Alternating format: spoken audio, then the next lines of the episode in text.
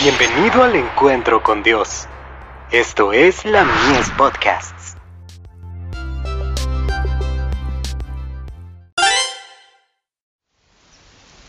Cada día con Dios. Instrumentos del cielo. Finalmente, sed todos de un mismo sentir, compasivos, amándoos fraternalmente, misericordiosos, amigables. Primera de Pedro, capítulo 3, verso 8 cuánta necesidad hay de cultivar la ternura y la gentileza.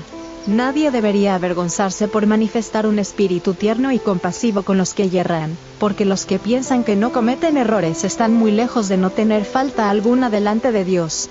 Nadie piense que al manifestar compasión está haciendo algo de lo cual se debería avergonzar. Cuando sobreviene una crisis en la vida de un alma, y alguien intenta aconsejarla, ese consejo solo tendrá el peso de la influencia para bien que pueda ejercer el ejemplo del consejero. Es la vida consecuente, la revelación de un interés sincero y cristiano por las almas en peligro, lo que le dará eficacia al consejo para persuadir, y lograr que dicha alma retorne a la senda segura los que se apresuran a censurar a los demás, los que pronuncian palabras que cortan y maltratan al alma herida, están haciendo la obra de Satanás, y cooperan con el príncipe de las tinieblas.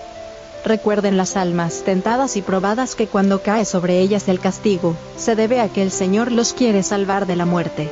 Recuerden las almas que son reprendidas que yo reprendo y castigo a todos los que amo. Apocalipsis 3, verso 19 el instrumento humano, imbuido del Espíritu de Cristo, velará por las almas como quien tiene que dar cuenta. Estamos a las órdenes de Cristo, y debemos comprender cuál es nuestro deber y cumplirlo en el temor a Dios, con la mira puesta en su gloria, y no ser infieles. No alberguemos pensamientos egoístas ni sentimientos que silencien nuestros labios. Hablen sin temor. Con el corazón lleno de ternura y amor por las almas, adviertan, exhorten y supliquen, no dejen de trabajar por las almas mientras haya un rayo de esperanza. Hay palabras que pueden herir el corazón. Oh, sean cuidadosos entonces, y revístanse del amor y la ternura de Jesús. El amor y la simpatía deben suavizar el tono de la voz. Así como tratan a los demás, así como juzgan a otros, así los tratará y juzgará el Señor. Quien pretenda ser hijo de Dios debe poner en práctica las lecciones de Cristo. Si cree que tiene que herir, siéntase obligado a curar también.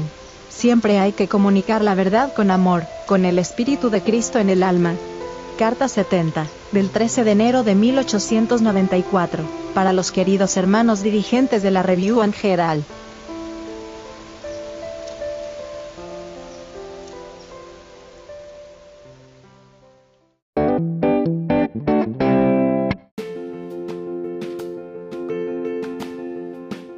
Visítanos en www.ministeriolamies.org para más contenido.